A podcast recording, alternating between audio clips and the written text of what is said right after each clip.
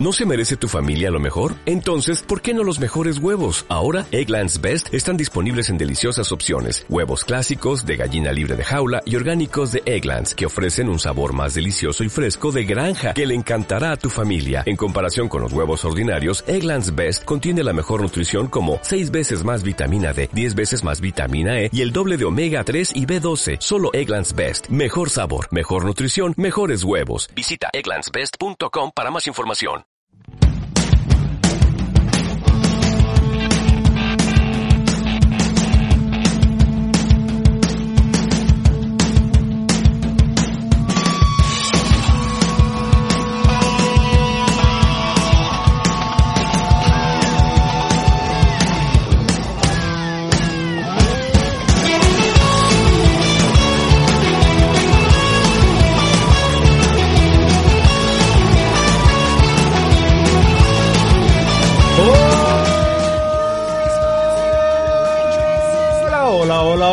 Hola, hijos e hijas insanos del proletariado. José María, no me ¿De mires qué? así raro. ¿De, de qué? ¿De, de qué? De- Del proletariado, Ah, del proletariado, que habías entendido. Del que llevo aquí colgado. Ese mismo. Del abogado. Que tenemos aquí compañía, Sí, tenemos sí, aquí José María estamos- García, pero no al butanito, sino a nuestro José María García, el de José verdad, María el bueno, que está está- haciendo cositas aquí en la sede, bueno, Está montando como un puzzle y son 100.000 piezas y esto no hay que la cabeza. Sí, porque ya sabéis que desde aquí, desde la Asociación de Vecinos La Victoria, ya sabéis de dónde grabamos, la gente siempre está ahí dando cera y metiendo caña y... Sí, nosotros compartimos local con un montón de asociaciones. Efectivamente, que muy gustosamente esta gente pues no lo cede para que tengamos un sitio donde... A mi diestro diabético. Efectivamente. Todo ese tipo de gente. Pasar las calurosas tardes de verano y las frioleras. Con jorgorrillas. eh, Son un montón de. Sí, además entidades. estamos rodeados de una fauna de lo más Sí, variopinta, que de vez en cuando vienen nos visitan, se nos quedan mirando por la ventana y dicen que son los tontolabas Sí, estos. la gente que pasa por la ventana nos mira con cara de esta gente está normal y efectivamente sí. Estamos normales. Estamos normales. Podéis dar fe de ello. Y a pesar de eso, Estábamos presentando un programa de radio, ¿no? a pesar de eso, ¿qué tenemos hoy? Porque tenemos un programa Que, que tenemos top un 10. Pedazo de programa que lo flipa. No bajamos que de la lo flipan, nube, ¿eh? no, que lo flipáis. Sí, sí. Sobre todo con la pedazo de invitada, la pedazo de entrevista que tenemos, que yo he de reconocer. Desde aquí te pido mis más sinceras disculpas, que la desconocía, no conocía... Tú es que no, no te documentas, como decía Cintora. Eh, no me do... Cintora que, No lo que- comentamos. que, que estás en... Ahí. ahí, estás ahí. Estás ahí en el baile Estás de la ahí, que alegría. te- te- contigo. tienes un rinconcito en nuestro corazón. Exacto. Que lo sepas. Sí. Y en el de nuestros oyentes. Sí, sí. Eh, ¿Por dónde iban? No, que hoy tenemos a. Laura Galán, nada más y nada menos. Efectivamente. Sí, pedazo de película, pedazo de actriz. Pedazo de papel. Eh, Y también. pedazo de reparto, ¿eh? Reparto, sí, reparto lo de- van a repartir reparto de-. que estamos aquí liados con el vodka este de colores que nos ha traído Alguno. Soplica, Se llama soplica. Soplica. Soplica. Bueno, Eh, pues, ¿qué hemos pasado del Slivovitza al soplica. además tiene el, el- fíjate tú que la botella, vosotros no lo veis, pero sabes sí, tiene el sanatorio. Eh, sí, es verdad, el ¿eh? sanatorio, le fa- le falta la fuente, la el fuente con centro los cívico. patos. No, no se ve porque es una perspectiva más cercana, pero es Ah, no, vale, sí, es que los- la fuente con los patos está por detrás. El centro Que cívico. Desde aquí lo estoy viendo. bueno, total. Las noticias de actualidad, que me he dado cuenta que esta semana viene de radio. Tú que has traído una de radio y yo también he traído otra de radio. No, pues todo sea por la radio. Efectivamente, que viva la radio. Y esto sí que lo decimos de verdad, que nosotros somos muy de radio. Sí, señor. Eh, la noticia de la semana. La noticia Mira, de la esta la había visto yo en el Levante antes también. Ana, Ana, Ana. Y, Esto- y esto- veo que la has traído tú como noticia de la semana. Mm, viene muy a colación de cosas que he comentado aquí esta temporada.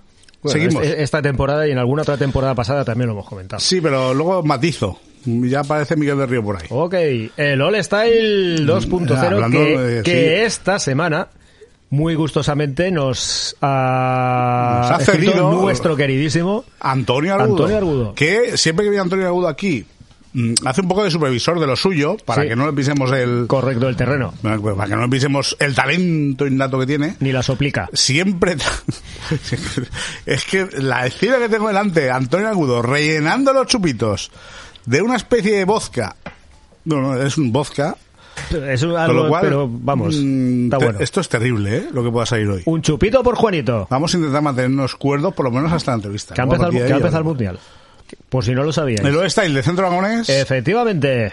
Otro punto de vista respecto al que hizo Miguel va a ser un poco distinto. Correcto. Otra época, quizás. Desde otra perspectiva. Sí, La entrevista de la semana, como ya os hemos dicho, a esta pedazo de actriz Laura Galán. Sí Sí, señor. A ver si la dejamos bendecida para el que- hormiguero, la para- resistencia y y Vida Eh, Podcast. a ver. Santísima Trinidad. De, de aquí a Hollywood. Aquí solo le queda ya estudio estadio. Eh, sí, sí, ay, no, no me acuerdo cómo se llama el programa, que bueno, luego ya cuando me venga a la cabeza y me acuerde, entonces o lo diremos. El sabíais que, Sí, no sé lo que de qué va. Bueno, es el tema, pero no entiendo muy bien. pues igual te sorprende. Ojalá. ojalá. Bullying, all the people bullying. Vale.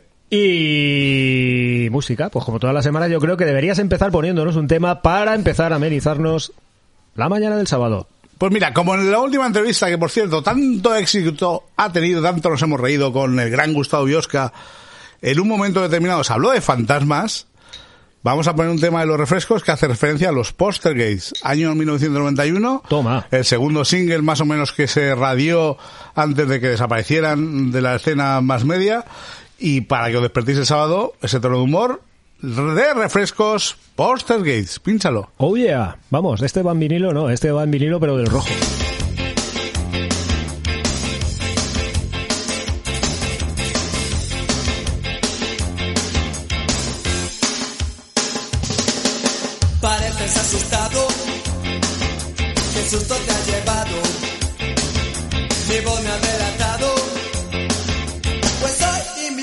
No me veis. Poltergeist, eh, eh, eh, ese poltergeist, eh, eh, eh. No es seguro dónde, cómo, porque cuando, pero pronto me veréis.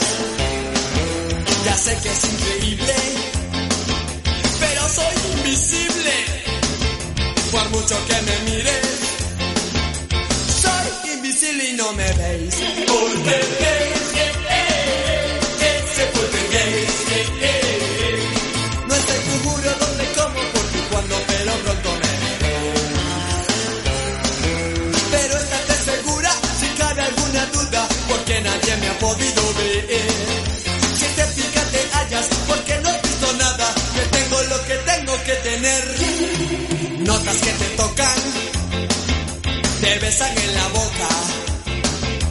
pienses que estás loca, es que soy invisible y no me veis.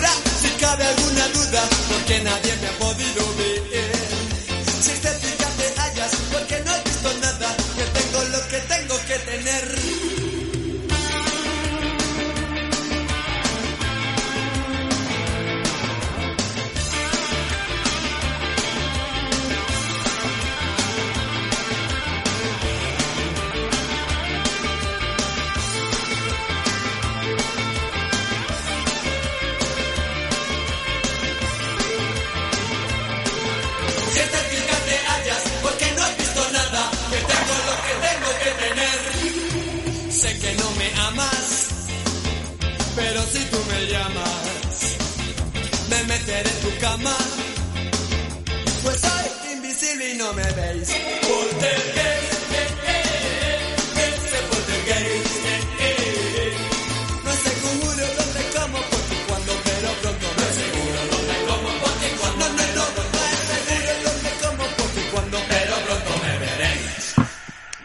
Oh yeah, el caso es que el otro día, tío, cuando me pasaste la canción, me, ¿eh? me, me manda- me mandaste la canción, pero no me mandaste ni el título ni el... Ni, Pues tengo la cabeza fatal, fatal. Y yo me ponía a escucharlo y digo, hostia, esto... Y no sé por qué deduje, digo, esto a mí me suena a de refrescos. Sí, efectivamente. Pero efectivamente, eran de refrescos. Esto fue después del Vaya Vaya, que pegó tanto. Bocata de caballa. Un, un poco después, un par de años después, fue el segundo single que salió así, se radió mucho y a partir de ahí pues ya desaparecieron. Se irradió. Se radió también porque fue Poster Gates. Pues Poster- soy invisible y no me veis. Ostras, aquel, aquel grupo fue un poco... De hecho, el cantante, yo me parece que tenía un programa de estos de entretenimiento juvenil o no sé qué movida de estas en televisión española. ¿La 2? Pff, No me acuerdo, tío. Eh, Claro, estamos hablando No, del año est- 90, te 91, estás- 92, 93. Creo que te estás confundiendo con Plastic. No, ¿No? no. No, a ver, el plástico lo, el plástico lo tengo colocado perfectamente. Era eh, Tinet Rubira o algo así, que este tío, si no me equivoco, creo que tenía algo que ver con Operación Triunfo. Que estaba en la productora de Operación alguna Triunfo o historia. alguna movida rara de estas. Sí. Claro, este, este, este chico debe ser bastante mayor ya. Bueno, Ah, aquí, hasta luego, hasta luego, María. José Mari. Tú como si eso. Ya tienes el mapa hecho, ¿no? Mañana, mañana lo terminará de completar. Eh, Mañana pasado. y con José María que se va con la bici, nosotros nos vamos a las noticias, Pues ¿no? vamos, vamos a noticias, por la cuña.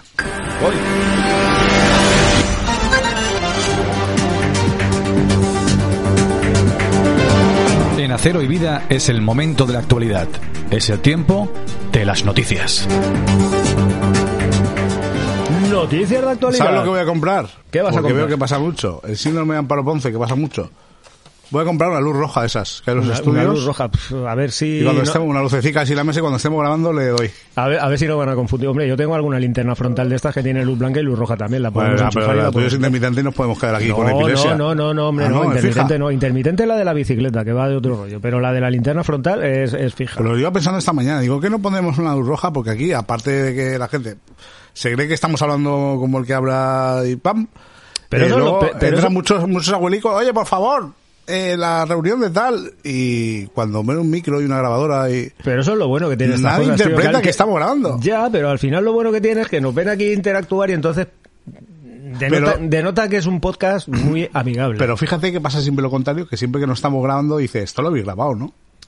También te das Bueno, cuenta, ¿eh? tío, porque también quieren su minuto de gloria y salir en el podcast de Acero y Vida, tío. No todo el mundo tiene la oportunidad de salir en el podcast de Acero y Vida. Solamente Laura Galán, de momento. Efecti- ya veremos. efectivamente. Ya veremos porque hoy viene... Bueno, vamos con las noticias. ¿o se, qué? se está tocando. Vamos a las noticias. ¿Tú qué has traído? Veo que has traído un par de noticias por lo menos. Pues mira, eh, esto es más que, más que una noticia, es un saludo que nos manda el gran Carlos Chopo, Anda, nuestro uruguayo. ostras. El Chopo Yadri. Chopo Madre mía, Yadri, ¿cuánto- Chopo Yadri. cu- Ahora es Chopo, ahora es Chopo. Ah, vale.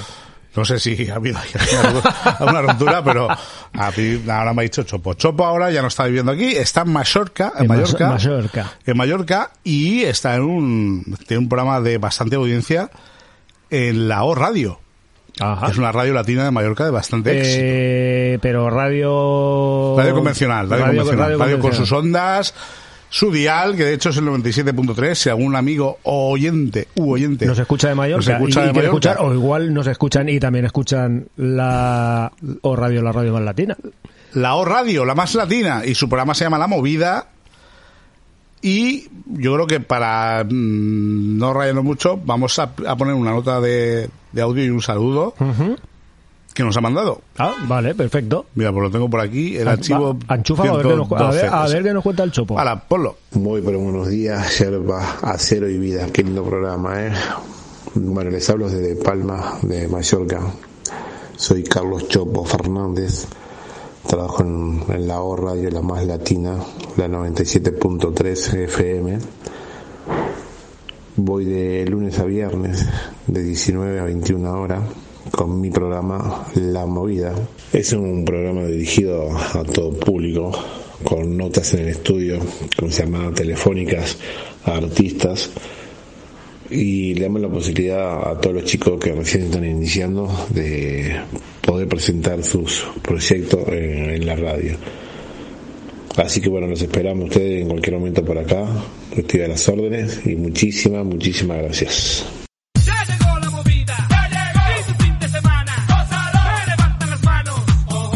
La O Radio presenta La Movida. Hola, quien te habla Carlos Chopo Fernández te dice que a partir de este lunes 29 de agosto estaremos a partir de las 19 horas en tu programa La Movida. Un programa dirigido a todo público. Te espero, no me falles. Una manera diferente de conocer la isla. Chema Jiménez, Amelia Nadal y El Chopo. La O Radio. Radio. 97.3 FM. La Movida. Empezó la movida.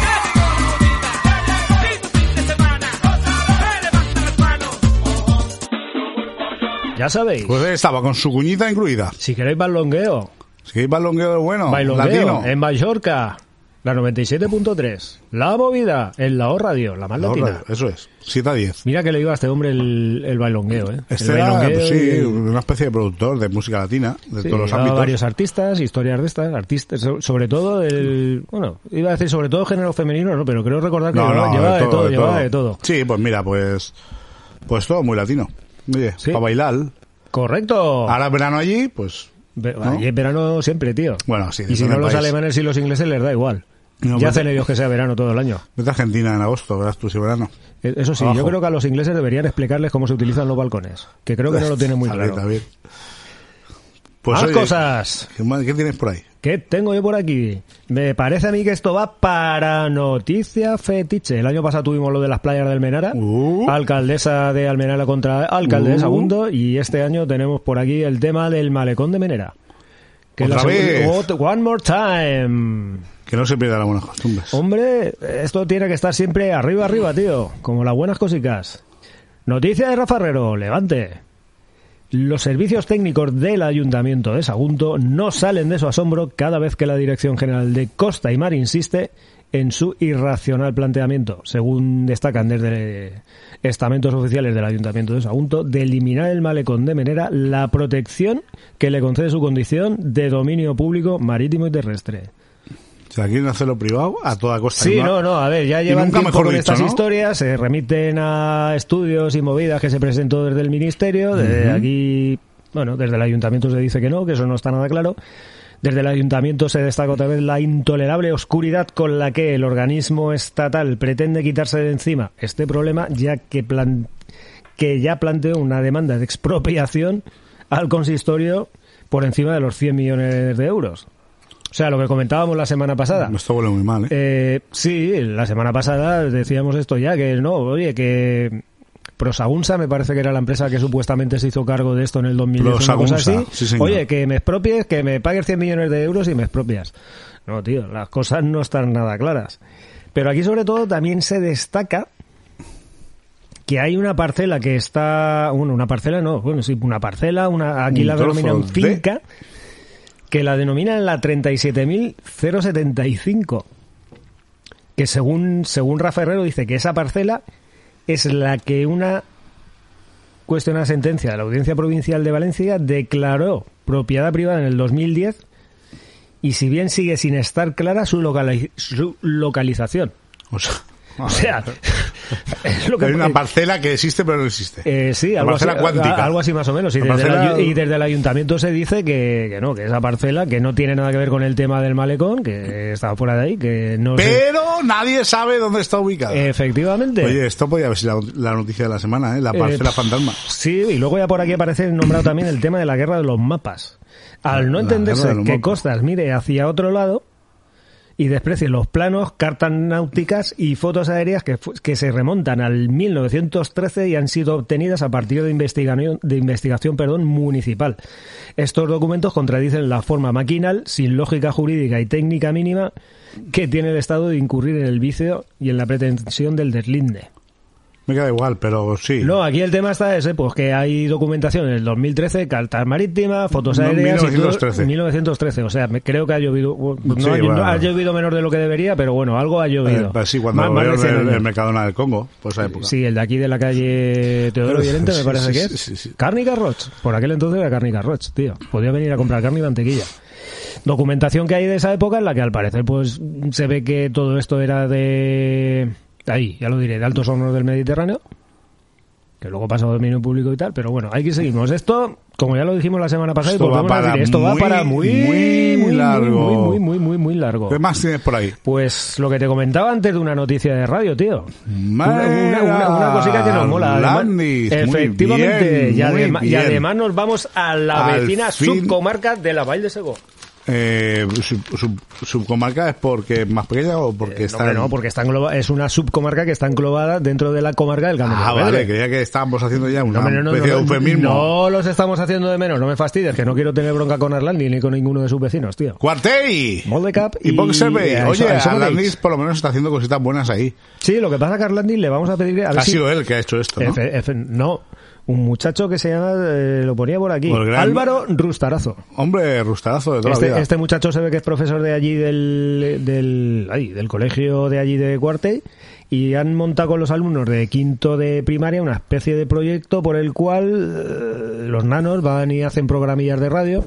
Mm, muy Produ- bien. producción, postproducción, eh, entrevistas, eh, radio, bu- eh, búsqueda de contenidos y todo este tipo de historias, un poco pues para ir induciendo a los nanos a que se vayan moviendo en este tipo de ámbitos. Mira como hizo Néstor Eh, efectivamente. en su, en su colegio cuando estaba allí. Y por eso, desde aquí intentaremos hablar con Arlandis a ver si nos puede poner en contacto con esta gente para ver que nos cuenten un poquito de qué vale este proyecto, ¿no? Pues sí, oye. Más de primera mano, la verdad Sí, es que sí, molaría, sí. estaría chulo. Sí, sí. Y ya no digo nada más. Pues mira, yo Porque tengo... esta semana no hay noticia deportiva. Eh, no. Hasta donde yo sé. Atención, porque esta noticia podría ser... Podría ser de la semana, pero no. Pues ya. Porque incluso hay otra que es más de la semana que esta. De momento vamos con esta. Finalizado el proyecto de rehabilitación del economato para el CEAM y el centro de día. A ver, cuando hablamos de finalización del proyecto, ¿quiere decir que han finalizado, eh, finalizado el proyecto y lo van a presentar?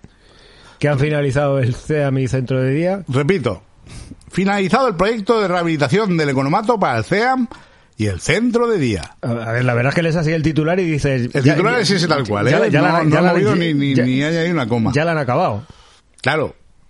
Tú ahora, hostia, eh, han tú que estás un poco en la inopia, ahora vas corriendo allí, hostia, has terminado, vas corriendo allí a la Alameda y está todo igual. Pero en un mundo paralelo, en un mundo lleno de ilusión, en un mundo en que los niños son protagonistas, se ha finalizado. Ya, ya han quitado los carteles aquellos que había en las ventanas que, pusieron con las fotos de Vic Pereiro y No, todo. sigue igual, sí, aquello sigue todo igual. O sea, con las vallas aquellas que hay todo el rollo, vale. Sigue todo Bien. igual. Bueno, nada nuevo que no supiésemos ya, ¿no?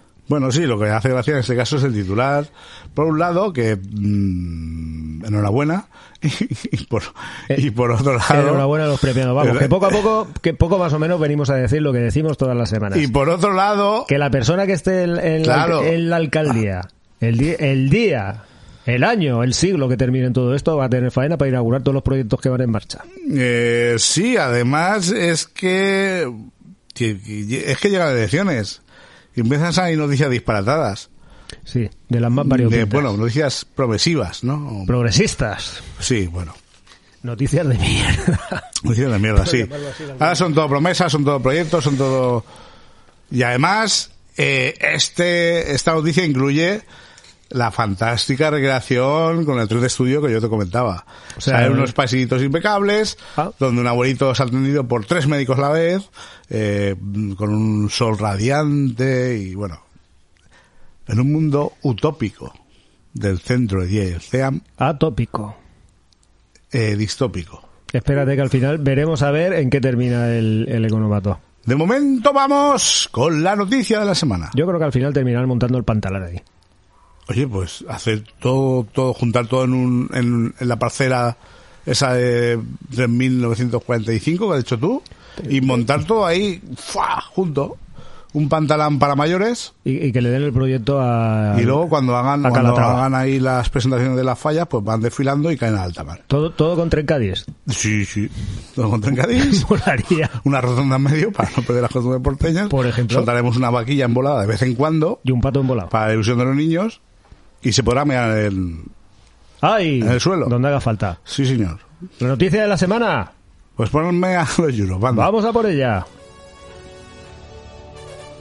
Pues ahí están los Europe, la cuenta final, la cuenta para traernos las elecciones, pero antes, una dosis de surrealismo.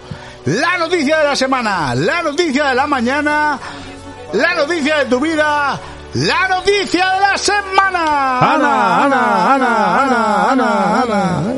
Ana, Ana. Oye, esto es surrealista. ¿Por qué? Fernández, Kiko. Lo dice Fernández Kiko. imagino que iba por ahí en los tiros. Kiko acusa a los socialistas de ponerse medallas que no corresponden en el proyecto del CEAM del en el economato. Oh. Esto es como si ya estuviera inaugurado, ¿eh? ¿Te das cuenta? Estamos ya hablando en un lenguaje de... El economato se, se restauró hace tres años y está en funcionamiento. Pero si el economato está igual. Que da, da ¿Qué la, medallas? Da, da la sensación que están hablando de estas cosas, tío, y al final parece que están presentando un proyecto de, de remodelación de la remodelación. Están haciendo el. Están preparando el programa electoral. No, a ver, efectivamente, a nadie se le debe escapar que en mayo del 2023, si todo va bien y no pasa nada, hay elecciones municipales y autonómicas. Pero ¿qué medallas se quieren colgar unos y otros? Pregunto. Medalla, ¿Que ¿La, la de tomar el pelo a la gente? O... medalla, medalla al valor. Sí, o sea, Medalla al valor. de chocolate de valor. Oye, pues bueno, por lo menos medalla de chocolate. Esa no es muy deportiva también. El que queda normalmente cuarto está la de oro, plata, bronce y, Ah, luego la de bueno. cho- y la- luego la de chocolate. No, ya lo sé de qué estamos hablando. Ni yo tampoco. Pues eso que no, vence a que- mí los proyectos estos que se pongan las medallas. El CEAM. Es, que es terrible, es que no, hay ni una misa de grúa, o sea, es que está igual. Y seguirá para largo, ¿eh? Yo es que Seguirá. con este tipo de cosas al final digo lo de siempre. En el casino Lo del casino va... sí, sigue, siguen las obras, han, han- Sigue, han- han no, vuelto, han sigue. vuelto a empezar. El otro día, de hecho, pusieron la cubierta famosa esta que hay interior, que va a ser eh, ¿Ah, sí? transparente con los cristales y tal. Dentro del casino, el sí, salón, sí, sí, sí, sí, sí. eh, lo querían hacer tal como era original, que era como una cristal. Sí, una, espe- una especie de... A ver, Pues el otro día eh, salió en la grúa poniendo la estructura por encima. no jodas. Sí, sí. Papi, ¿tú lo viste eso? Yo vi fotitos de nuestro querido José Ángel Baños. Ah, mola. Estuvo muy chulo, sí, sí. No estás en el Facebook, pues no lo ves. Pero va para adelante. Todas, esas cosas me las. Eh, lo que pasa es que da la sensación de que no. Es decir, esto lleva mucho tiempo. Aparte de que la magnitud de la obra es tremenda, porque ese edificio es muy grande, yo creo que esto... mm, Antes decía febrero-marzo, si el año que viene está terminado, lo firmo, ¿eh? O sea, febrero marzo de este año. No, no, del, del 23. Ya, claro, claro ver, cuando digo de este año me refiero del, del año, el, el próximo. Si el 2023 Muy, muy corto, Se- muy, muy corto me parece a mí. está tú, ¿eh? abierto, si está abierto, lo firmo, ¿eh? Porque es que veo ahí una cantidad de, de, de- de cosas que hacer. A ver, yo hace tiempo que no paso por allí, pero la última vez que pasé, yo creo que había dos, igual. perso- dos personas trabajando. Sí, bueno, puede ser. Yo me quedé Va a así mirando y ritmo. digo, "Pues es que no han hecho nada. O por lo menos era la sensación que yo tenía. Ritmo. No lo sé, tío, claro. A ver, dos personas tampoco pueden hacer milagros, tío. Al final, entre que suben ladrillos y bajan ladrillos y haces pasteras y hostias, al final llevas el día echado. Poquito se puede hacer ahí. Veremos a ver lo que tarda esto. Yo la verdad es que lo echo de menos, tío, porque el rollo de poder ir los domingos allí tranquilamente a mediodía, tomarte la cerveza, leer... Eso se eh, echa muy- mucho de menos. Sí, la verdad es que sí. La Mucho. verdad es que se estaba muy a gusto. Veremos a ver quién se queda al bar. Porque imagino que habrá bar. Habrá concurso, habrá otra vez. Terrible esto. Oye, que nos vamos ya a los styles. Sí, señor, que tenemos aquí a Miguel preparado, listo. Eh, acaba de llegar. Hola, Miguel. Hola. Está aclarándose la voz. Se ha hecho un ponche, un ponche de huevo con leche y un poco de coñac. Hostia, Está Coñac no, pero soplica. No, está viendo Bosca, soplica hasta agudo, ¿eh? Yo ya noto el, el- el calorcillo interno este, ¿eh? Veremos qué sale hoy la entrevista. Se te está poniendo cara de polaco. Pues espérate, el All Style. Hoy vamos a hablar. hoy vamos a hablar del centro aragonés, pero eh, bajo el punto de vista de Argudo, que está aquí entre nosotros. Un poco mm, casi entero, hoy le falta un trocito, unos trocitos. Y es otro punto de vista más anterior al que Sí, sí. imagino que 10-15 años. Sí, yo esta época prácticamente, pues, Más anterior al que que tú contaste. muy, muy pequeño y no me acuerdo. Y bueno, y sin más dilación, pues ponemos el, la cuña. Y al lío. ¿Estás preparado? Sí. Ha puesto cara de que sí. Brindemos porque sí. Pon la cuña, Xavi. Voy.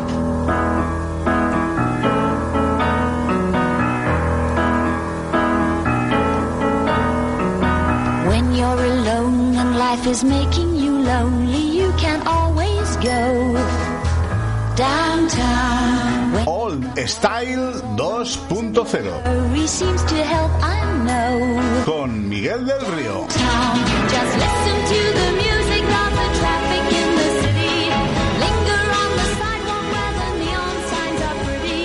How can you? ¿Qué tiempos aquellos? Cuando los hermanos Melchor e Isidoro regentaban el salón bar-restaurante del antiguo centro aragonés del puerto de Sagunto, en donde se realizaban toda clase de fiestas y eventos para todos los públicos, ya se tratase de bodas, comuniones y bautizos, así como veladas de baile de salón amenizadas por las mejores orquestas de la comarca. Pero lo mejor de todo eran los sensacionales concursos de artistas noveles que se organizaban los sábados noche y algunas matinales del domingo. Festivales abiertos a la participación de toda clase de artistas de las más diversas procedencias, pelajes y géneros que gozaban al ver actuar al grupo local Los Guasones, formado por Esteves, Ese, Algarra, Chato y, y otros cuyo nombre no recuerdo ahora. Estos artistas muy populares y queridos por el público porteño se dedicaban a cambiar la letra original de las canciones de moda por otra de corte humorístico compuesta por ellos mismos. Cosa esta en la que demostraban una gran habilidad, gracia e ingenio. También contábamos con un soberbio plantel de rapsodas, foráneos y locales, entre los que destacaba el hijo de la rubia, dueña del kiosco del Cineoma, que luego sería el padre del ínclito Muelles. Este señor era un verdadero fenómeno recitando poesía. Su desgarrada exposición de la tragedia, su postura histriónica y su gran dominio de las tablas imprimía un dramatismo a la obra que erizaba el vello en la piel y enfervorizaba a los espectadores más sensibles, haciéndoles llorar como plañideras de 50 pesetas la hora. La verdad es que no se trataba de un público muy entendido y exigente. Entonces no disponíamos de televisión, internet, que nos espabilara o, embruteciera. Cuestión de opiniones. En su mayoría éramos un auditorio nada sofisticado y sin grandes complicaciones, bastante ingenuo y un tanto primario, capaz de pasarnos toda la noche riendo con los micos, con las graciosas ocurrencias de los guasones, o tres horas llorando a moco tendido al recordar las tremendas tragedias recitadas por el rapsoda porteño por excelencia. Oh, oh, wow, wow, wow. Wow, Oye, esto es curioso, ¿eh? Sí, yo había oído había un grupo que era los Guasones que hacía covers. Sí, sí. Eh, fíjate que había ya en esa época este tipo de grupos metal bikini, ¿no? Por decirlo de alguna forma. Sí. No, que llevaban mucho tiempo. No me gusta la palabra. Y luego lo de- no lo me de- gusta la palabra Sí, cover. yo, yo había oído hablar también del, del hijo de la rubia, que era que se ve que se desfogaba allí. Se, se- ¿El hijo de la rubia de Muelles? No, el, El padre, el, el Muelles padre era el, del- el Muelles era el nieto. el padre del Muelles. El Muelles era el nieto. O sea, la, la rubia era la madre del Muelles. No, la abuela. La abuela. La abuela. Tenía también un kiosco justo enfrente de lo- del Colegio de Enseñanza Media. El kiosco que había allí. La Roza del Sol. Claro. Yo lo llegué a conocer siendo muy pequeño. Al kio- ibas al claro, ibas, al, al ki- kiosco- ibas al kiosco de la rubia. Ahora ahí salíamos todos los nanos Hasta hace corriendo. poco a ha estado comprar. una vez remodeladas la plaza, un kiosco. ¿Eh? Que íbamos todos los nanos corriendo a salir de la escuela a comprar palotes. ¿Qué habías, Sí. qué- Ah, qué habías- no, qué habías no. entendido? ¿Qué habías entendido? ¿Has oído palote del dicho, eh? Si vamos todos los nanos palotes, tío. No, no, aquí no, éramos muy nanos. A un hombre ya despuntaba la cosa, pero no, Pero, éramos muy nanos. no ¿sabes? sé, bueno, yo es que ya después de He, cuando... he oído por ahí nombrar un tal, dos hermanos, uno de ellos era Isidoro, Isidoro era, era uno de los que luego montó el pino. Ah, mm, Y vale. lo de, también curioso lo del factor X ese, ¿no? De gente que hacía como muestra de, su, de todo tipo de, de números, ¿no? Lo mismo te venía un mago que un músico que un tío que sabía hacer malabares con, con limones. Pasa el micro agudo, que si no calla revienta. Es un por poco cuestión de espacio y tiempo, síndrome primitivo. porque este es un formato de dos minutos, no me he podido extender. Y se me han quedado muchas cosas en el tintero y muchos nombres. Por ejemplo, también teníamos un gran plantel de cantantes de todos los géneros. Yo recuerdo, por ejemplo, a Facundo Huerta, Facundo Huerta, sí señor. Que lo nombré yo con el grupo que Sí, era Unión sí, sí. 71. o un coplero que había que era sastre, que se llamaba Donato el Mancheguito, que le cantaba coplas y bueno, había también muchos, muchos aficionados a todos los géneros, ya digo, había como un circo. Cada uno hacía su número. Entretenimiento puro y duro para las Eh, tardes. a uno le aplaudíamos, a otro les tirábamos tomates y todos contentos. ¿De, de qué época estamos hablando más o menos, Antonio? Pues eh, puede que haga 60 años. Tendría yo 14, 15. Eh, sea, ellos estamos hablando de los 60. un 60. centro aragonés que había, Ujú. que ahora está sepultado por el nuevo. Ya. Era un, an- un antiguo edificio, como todos eh, entonces en el puerto, a base de, de piedra y, y adobe. Ya, ya, ya, ya ya llovido que... Claro. Ya. Lo derruyeron y, con- y construyeron toda esa finca nueva. Claro, finca nueva que a nosotros, los que somos un poco más jóvenes, nos parece ya Me parece nos centenario parece vieja. Bueno, es que nacisteis muy tarde. Sí, es lo que tiene, es lo que Sí, tiene. bueno, es lo que tiene. posible. Muy tarde, sí, eh, cuando el oxígeno está a punto de ya. Bueno, Nunca total. es tar- nunca es tarde. Eh, total. Otro más, otro style más. Muchas gracias, Miguel. Muchas- siempre- muchas gracias, Antonio. Como siempre, con una, muchas gracias, Antonio. Como De siempre, nada. ambos con una maestría absoluta. Brutal. Eh, Quería, eh, creo que esta fórmula de, de gente novel y tal se llevaba mucho en aquella época, en la radio incluso. Estaba muy de, de moda aquello. Sí, sí. Y salían gente de programas de radio que Oye, hacían- recuperemos esa fórmula. Imagínense aquí a todos los locos de, de la contornada aquí haciendo cosas. Cantando.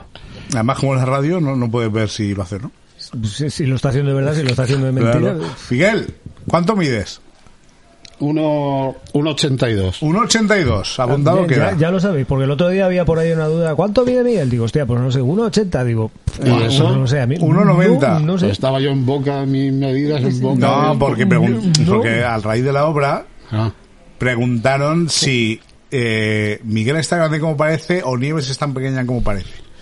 Entonces dije, hombre, pues yo creo que ambas cosas. ambas cosas. Y Miguel debe ir por un 80.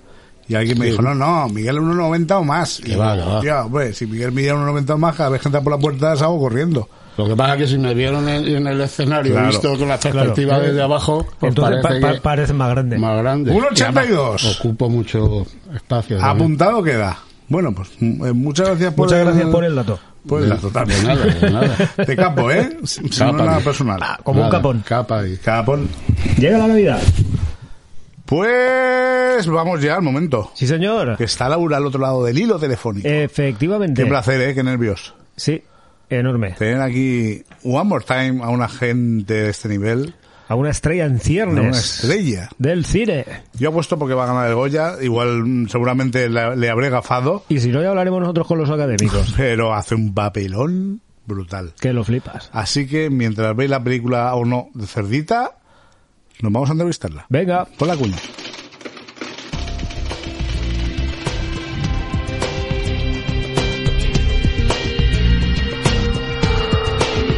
La entrevista de la semana. Pues ya estamos aquí. Otra el cuarto vez. de las entrevistas, otra vez. Correcto. Correcto, te toca a ti, ¿no, Xavi? Pues llevo La, ver- verdad es que, la verdad es que no tengo ni idea. Hoy ha sido un día duro y... Sí, lo, lo- lo está siendo, no porque tengamos que entrevistar a nuestra invitada de ahora, No, no. sino porque ya llevamos un buen rato aquí, como siempre, grabando entrevistas por encima de nuestras posibilidades. Hoy Alfombra Roja anunciaba un buen platillo. Y nunca mejor dicho. Qué gran honor. Enorme. Además, una cosa que dicha y hecha, que casi nunca pasa, Eh, no. En este programa por lo menos, tenemos aquí a la gran Eh, Laura Galán. Laura Galán. Se me había ido la... Hola. Muy buenos días. Muy buenas, ¿cómo estáis? Muy bien, bien, muy bien, bien, bien. con- con- Encantadísimos de tenerte a la otra, a la otra parte del teléfono. Contigo muy encantados. Yo Pues yo feliz también, yo feliz también. digo dicho y hecho porque mm, el otro día cenando con unos amigos me comentó lo de la película Cerdita, está muy bien, tal. Yo sí que la, sí que la había, sí que había oído hablar de ella porque está teniendo una promoción bastante grande. Y la vi y dije, madre mía, qué, qué- qué peliculón. Primero por el, porque me mola mucho el rollo del, de género thriller, terror, Sí. acción, así. Y luego dije, madre mía, qué papelón hace aquí Laura. Y bueno, hacen todos. Digo, voy a llamarla, voy a levantar el teléfono. Mira, dicho y hecho. Con los, Muchas gracias, aquí estoy. con los actores y actrices sois difíciles de acceder, ¿eh? Bueno, porque siempre estamos como, como mil cosas. Este es el, plu- el pluriempleo, o sea, no, no tiene más misterio. Claro, al final llevar mil proyectos a la vez y mil historias y el estar siempre metidos en mil fregados. al, final, es, es. al final es lo que tiene. Bueno, vamos a ir con la primera pregunta que suele ser la más difícil que os solemos hacer a todos y es, tu caso es, eh, cuéntanos quién es eh, Laura Galán. Fuera de lo que es el mundo del espectáculo, ¿Sí? a ver, en, en esta pregunta a mí siempre me gusta decir que nos retrotraemos a tiempos pretéritos, no un poquito más o menos, pues cuando eras chiquita, eh, más o menos donde Sí. naces, por donde Vale. te mueves. En verano iba al pueblo y cosas así. cosas así. Pues a ver, Laura Galán es una muchacha, ya una señora de 36 años, Bueno, de señora, Guadalajara. Va, señora, no, una chavalita, hombre. No, no, ya veis que me gusta mucho reivindicarme, de- reivindicarme como señora. A mí me gusta ser señora. Ah, ¿eh? bueno, Ah, ya, en el sentido de... Independientemente que sea una señora joven, pero yo soy una señora. y, y bueno, nací en Guadalajara, eh, vivo en ¿Capital? Madrid. sí, ¿Perdona? Guadalajara capital, sí señor. Ajá. Eh, mis padres, bueno, mi padre, toda la familia de mi padre, mi padre son extremeños, mi madre es madrileña, pero se juntaron en Guadalajara y ahí echaron raíces. Y bueno, eh, pues, eh, de- pues, de- este, ha pasado todo, Laura, me- como- Laura señora, eh, ha pasado de pequeña toda la infancia en Guadalajara, muy feliz, muy estupenda, hasta que decidió ser actriz y se, y se fue para Madrid y ahí empezó otra aventura. Te, va- te vas para Madrid siendo muy joven. Sí, bueno, a los 18 me, me acuerdo que la semana que estaba estudiando selectividad para examinarme, bueno, la última semana, eh, dije, pero si yo lo que quiero es ser actriz. Y entonces, claro, con 18 años empecé a buscar escuelas y, y empecé la carrera de arte dramático en una escuela que se llama Arte 4 en Madrid y, y claro, ya me fui. Es verdad que Guadalajara y Madrid están súper cerca, con lo cual siempre he estado vinculada a Guadalajara y, y es como casi lo mismo. Y de Muy hecho cerquita. yo vivo en Mm. Madrid en una parte muy cercana a Guadalajara. O sea La parte est- este o, ¿no? O por ahí, bueno, sureste, más bien, ¿no? Eh, eh, ¿Dónde dices? No, en Madrid, digo, sureste ya lindando con Eh, Guadalajara no- un poquito. Sí, sí. No te creas que yo me ubico mucho, pero está pegado a la Nacional 2, que es lo que a mí me interesa. y, y está, pero está muy cerquita, claro. Em, Está, pero, nada, yo tardo media hora. ah, mira, pues como aquí a Valencia, para el gusto. Claro, por eso, es que estamos muy cerca. Y, y siempre, bueno, pues de, de pequeñita iba veraneada, como vosotros me, me habéis preguntado. Pues muchas veces, bueno, el pueblo de mi padre no, porque el pueblo de mi padre es Alcántara, en Cáceres, y hace tanto Alcántara. calor en verano que es Sí, sí, sí. imposible, imposible estar allí. Pero pero por ahí el pueblo de mi padre es Alcántara, el pueblo de mi madre es Valdepeña, es de Jaén, aunque he dicho que es madrileña, pero también tenemos raíces andaluzas, así que una buena mezcla. Como nosotros, Sí, más no- menos. nosotros más o menos tenemos. No por ahí. mi madre también es extremeña. Mi abuelo es ¿Ah, de la zona de Guadalajara Sí, sí, sí. también, por Mi ejemplo. madre- mi- mi- Pero, pero bueno, a ver si vamos a ser primos todos. Pues, pues no sería la primera vez que me sale una prima así de estar hablando por el Facebook en algún grupo de estos y tal, y llegar, ah, tal, ¿cómo se llama? Hostia, pues mi abuela se llamaba no sé qué, coño. Si me- Qué fuerte, ¿y de dónde son? Eh, mi, mi madre es de Santa Cruz de la Sierra, está a 10 kilómetros de Trujillo. Qué maravilla, viva Extremadura. muy, muy chiquitico, muy chiquitico. sí. Y, y- y puedo confirmar fehacientemente que sí, que, que en, invier- que en verano perdón, hace un calor No, no, increíble. Es- además es una de las cosas que queríamos reflejar también en la película porque la película casualmente está rodada en, en Sí, Extremadura sí, sí, sí. y era como Carlota decía más sudor, sudor, calor porque es que eh, Carlota es la directora eh, es que claro el calor extremeño es un personaje Sí, es, es, es bestial, Es bestial. ¿verdad? Es de esas cosas que se te pegan ahí en la colleja y Y luego dices, "Uf". frío allí, ¿no? Eh, de quedar loco también. Sí. Depende de la zona. No, tampoco es de Bueno, las zonas más frías, pero... claro hay zonas de sierra que sí por ejemplo donde rodábamos nosotros en Villanueva de la Vera está al lado de la sierra de Gredos y eso mm, eso refresca también pero en mi pueblo vamos yo estaba en diciembre en Nochevieja eh, allí con una chaquetina fina Más, más calor que frío. Oye, y eso de que dices, mm, yo lo que quiero ser actriz, lo- eh, ¿te viene ya de, de, de chica, como dicen allí? ¿O Pues- ya de. o te da un volado y dices, para adelante, como los de Alicante? Pues eh, no, o sea, de pequeña yo iba a lo típico que vas a clases de interpretación de teatro en el colegio, de extraescolar. La hora de Navidad, el- cosas de esas, ¿no? Claro, sí, esas cosas en el instituto. Jugaba a, a, a- bailar, a hacer cosas, pero pues siempre como que quedaba ahí, ¿no? Como me, me gusta y hobby hasta que dije, oye, es que hay gente que se dedica profesionalmente a esto, ¿por qué no voy a ser yo? Y, y, y fue así, más o menos, así que eso que desde pequeña me gustaba, pero como que no me lo planteaba como una profesión. Y, y con 18 dije, a ver, a ver si esto va a ser. A ver si voy a tener que tirar por aquí. Y así fue. Vamos, mira. Y, y en el momento que tú le coges y le planteas a tus padres, eh, mamá, papá, que yo lo que quiero es ser actriz, que paso de estudiar... ¿Te dan que- la colleja o, te, o se No, resignan? se- yo era muy empollona en el instituto y demás, y era una chica muy responsable, con lo cual eh, ya les tenía como ganados por ahí de, bueno, si esta muchacha es responsable, a ver, no querían que estudiase interpretación porque decían, madre mía, ¿dónde se va a meter? Mi padre siempre decía, esto sí que va a ser un, un drama, ¿no? Cuando les dije, voy a estudiar arte dramático, mi padre dijo, pero esto sí que va a ser un drama, pero bueno, dijeron, pues para adelante. Lo que sí me dijeron al principio es que estudiaste otra cosa. Y empecé a estudiar historia del arte por las tardes Ajá, muy bien. en la Complutense. Pero es verdad que tengo hasta segundo, cosas de segunda, de tercera asignaturas, pero luego ya lo fui dejando porque empecé a trabajar en, en- en el mundo del teatro y ya no y ya se me hacía muy difícil compaginarlo con la carrera. Y todo mi cuerpo, mi alma, mi energía iba al teatro.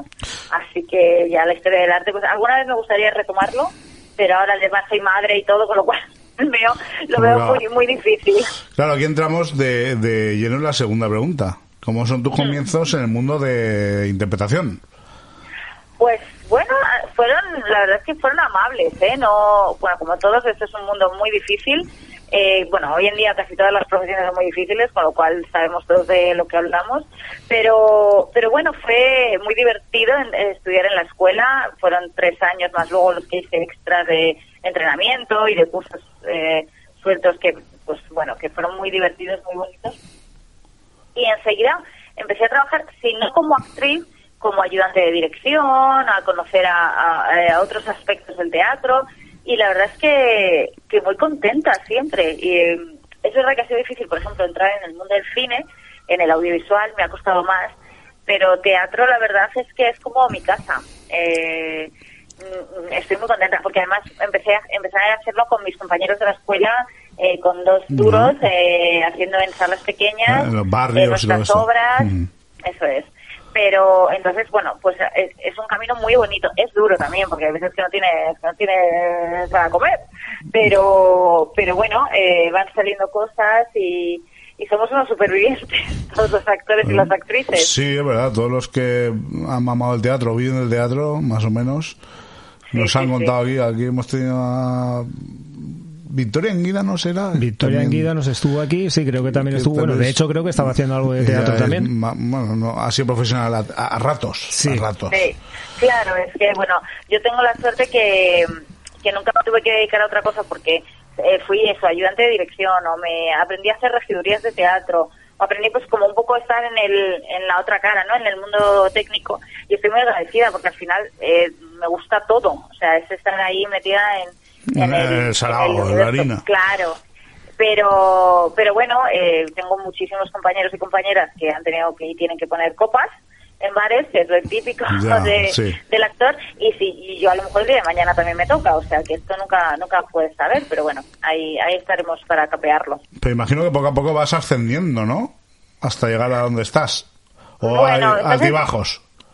Hay muchos altibajos, hay muchos altibajos, pero es que es, es así, y, hay que, yo creo que hay que ser consciente como actriz que, que va a ser así siempre, que, que los altibajos en mi profesión están siempre.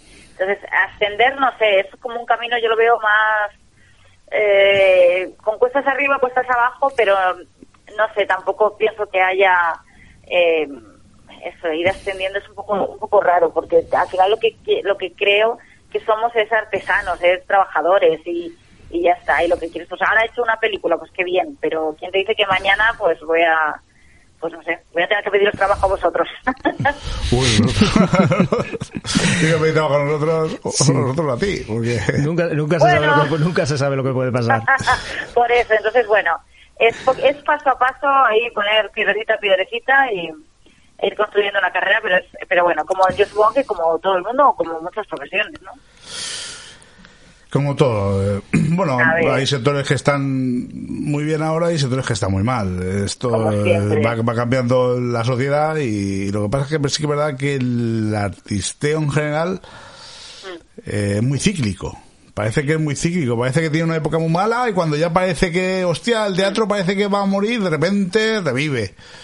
Sí, no, hombre, y además, por ejemplo, el teatro, el teatro siempre va a estar ahí, nunca, es, es, o sea, lleva siglos y va a seguir, eso es, es- hay, hay algo que conecta, lo único que, claro, cada vez es más difícil y es más caro hacer todo, o sea, para hacer una película, o sea, una película cuesta mucho dinero hacerla, o una obra de teatro Sí. con, pues que puedas dar de alta, por ejemplo, yo me encantaría hacer teatro, pero yo no puedo dar de alta a mis compañeros, o sea, con unas condiciones Claro. mínimas y básicas y legales es muy difícil entonces bueno pues como todo eh, ahí en la en la supervivencia y, y ya está pero disfrutando nuestro camino Pero tú también, a- aparte de Cerdita, tienes mm, tres o cuatro películas, ¿no? Largos. sí eh, lo que pasa es que Cerdita ha sido mi primer protagonista, pero la primera película que hice era una película de Terry Gilliam que se llama. El hombre que mató a Don Quijote. Sí, y tengo un papel chiquitito, pero bueno, ahí estaba con, con Adam Driver, con Jonathan Price y fue muy bonito. Y esa fue, esa fue mi primera participación en una peli. Luego he participado en otra película de David Galán Galindo que se llama Orígenes Secretos, que es así de superhéroes, eh, muy chula, muy muy guay, muy divertida. Eh, y está Cerdita. Pero, ¿y en series también? ¿Me suena en cuerpo de élite? ¿Puede ser? Sí, en Cuerpo de Élite también salí, hice un personaje, eh, en José Mota, en el programa de José Mota también, eh, bueno, pues picando de flor en flor. No, pero ya, ya Estamos. sabe, sabe lo que son los focos ya, bien sabido, Un por lo menos. un Sí, sí. Luego Cerdita, que antes de entrar en la tercera, esto viene de un corto. Esto fue, esto vino de un corto que rodamos en el 2017, que después tuvo un camino maravilloso, que la verdad es que no, no, no- yo por lo menos no lo esperaba. Eh, me gustaba mucho, eh, era la- una premisa que es, bueno, lo- el principio de la película, y, y, y fue alucinante lo que vivimos con el corto, ya- ganamos el Goya, y fue muy bonito. Y ahora ya, pues, eh, estamos con el largo, pero sí, el corto lo rodamos en el 17, y, y, ahora ya íbamos a hacer íbamos a rodar la película el año pasado pero con todo el covid no sé o sea el año pasado no hace dos años sí, eh, finalmente la rodamos el año pasado pero con el covid claro pues todo ya sabéis se paralizó y, y no pudimos así que Y, bueno, te iba a preguntar, cuando se hizo el corto, ¿había idea de hacer la película ya? ¿O fue a raíz de que, claro, a raíz de que lo petó, que dijiste, para adelante y hacemos un largo? Pues mira, ni, ni una cosa ni otra. Eh, no, no había idea de hacer el, el largometraje. Desde luego, Carlota Pereda, la directora y guionista, no tenía la idea. Ya quería hacer un corto, ese corto, y, y ya está. Pero es verdad que cuando terminó de rodarlo, dijo, ostras, se preguntó, ¿qué pasará con este personaje ahora? no Le hizo mucho al personaje, a mi personaje, al personaje de Sara. ¿Qué, qué estará haciendo? Que es un poco lo que yo creo que pasa al espectador cuando ve el corto y al espectador cuando ve el largometraje, ¿no? Que, ¿Qué pasará más con, con Sara? Y bueno, eh, como tuvo tanta repercusión, fue muy bien. Carlota conoció a Merry Colomer, que es una productora de Morena Film, y dijeron, "Mm, vamos a trabajar juntas. y el, y el, el proyecto que salió fue el largometraje de Cerdita y, y aquí estamos. Pero no, en un principio no era, mm, no era intención hacer el largometraje, pero Carlota ¿En se dio cuenta que quería hacerlo al segundito. Había potencial ahí, sí. Y ya, pues eso es lo que tú nos estás contando. Llega el momento, ya eh, sale la cosa para adelante, decís, bueno, se- eh, decidís, la, la directora, la sería muy poquito, tal, dice, tiempo, muy vamos, poquito tiempo, ¿no? Sería... ma- eh, más o menos cuánto tiempo pasó entre, entre lo del entre la, corto la- y- la decisión del corto y tiramos para adelante con, con la peli. Un año. Pues, eh, pues tres añitos a lo mejor. Ah, tres. Sí, tres en lo que ya se prepararon y tal. Al cuarto año lo rodamos, eh, porque eh, sí, ahora hace cinco años del corto, o sea que, pues sí, en lo que es que claro, preparar una película, o sea, tenía que escribir el guion Carlota, tenían que buscar el dinero para para producirlo, o sea, lleva lleva su, su tiempito. No, claro, sí, sí. Vale, pues eh, entramos ya en... Y, y ya entramos en, en materia con, con En materia. Cerdita, el rodaje y todo esto, que cómo, cómo, cómo fue, cuántas horas de rodaje. Desenmascáranos un poquito to- todo esto. Pues fueron seis semanas de rodaje en Villanueva de la Vera, en Cáceres, que fue maravillosa. Villanueva de la Vera, apuntadlo por si queréis hacer turismo, que está ahí. ahora está muy de moda.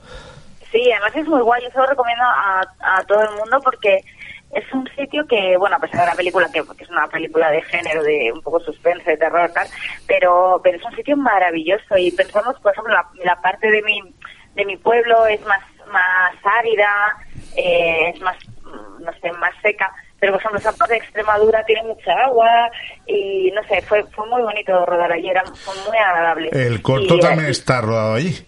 En el mismo sitio, eso es, sí, porque Claro. es el sitio donde veraneaba Sí. Carlota, la directora. Y esas, Entonces- esa piscina famosa, ¿eso es una piscina como tal o es un, un río, una mezcla? Es una mezcla, es una piscina natural, es un, es un río que han, que han, eh, Que han adecuado, vale, han adecuado eso es para hacer una piscina. En el corto estaba mucho más sucia porque se había roto la depuradora que tenía, estaba estancada, pero en el largo estaba más limpia. Ya, ya, digo, qué cosa más chula, pero no terminaba de entender muy bien lo que era. Sí. Pues es un No- sitio maravilloso, es, es, eso sí está fresquita el agua, está muy fresquita. Bueno, con la que cae allí apetece. Se agradece, por lo menos sí, en sí, verano se sí, pete. Sí, sí, sí, sí, totalmente. Bueno, el rodaje, eso que es, perdona, eh, me nada. por las ramas. ¿Cuánto duró? ¿Cómo fue? Un- oye, Pues una seis maravilla. semanas yo rodaba todos los días, menos el primer día que yo tuve libre. El resto del, del rodaje estaba yo todos los días y fue muy divertido. Y, y bueno, las jornadas de pues de 10, 11 horas Hostia, claro, de, de seis, rodaje. seis semanas todos los días así, acabarían matar, ¿no?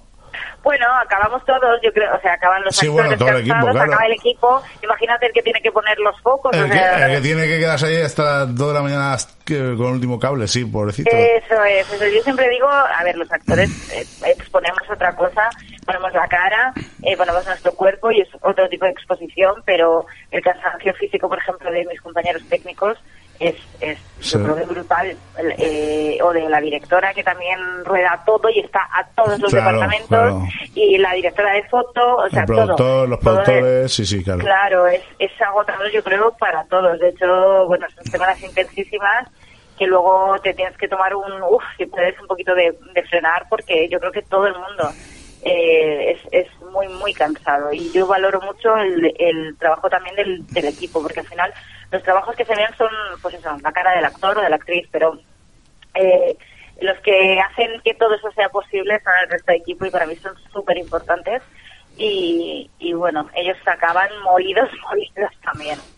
Oye, yo trabajar con Carmen, es que también, también la veo que hace un papel ahí, bueno, Carmen y, y que hace de tu, y que hace de tu padre, que no me el Sí. Julián Valcárcel. Se llama cárcel, perdón. Sí. Hacer unos papeles ahí, además representa muy bien la- esa España profunda, ¿no? De, Sí.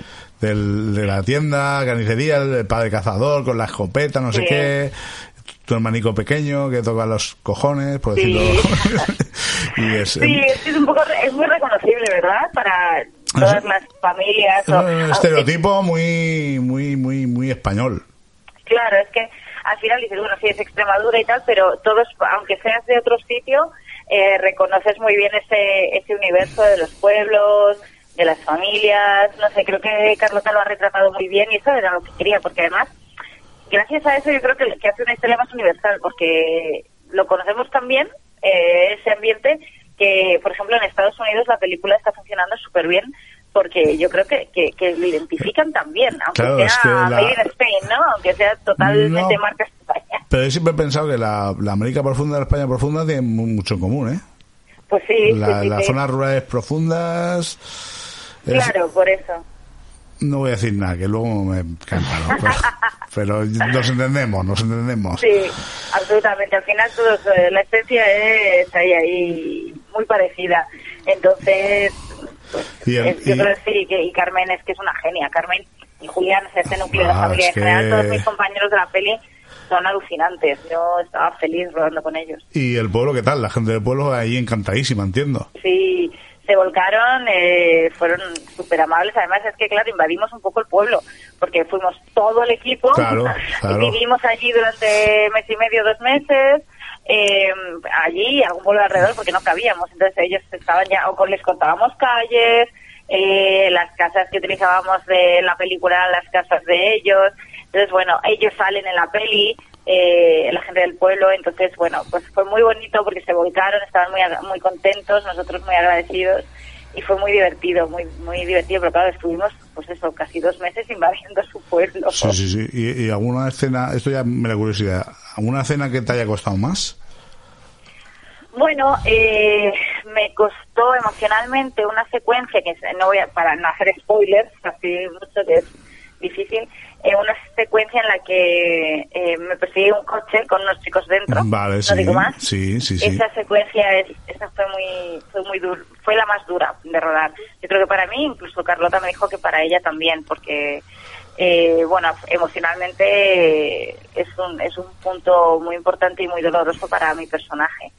Y luego mm, disfruté mucho con el resto del rodaje. Es verdad que, que físicamente, o sea, yo casi no hablo en la película y el rodaje fue muy físico, con lo cual hubo secuencias de correr Ah, mucho, de está. revolcarme, de hacerme Claro. daño.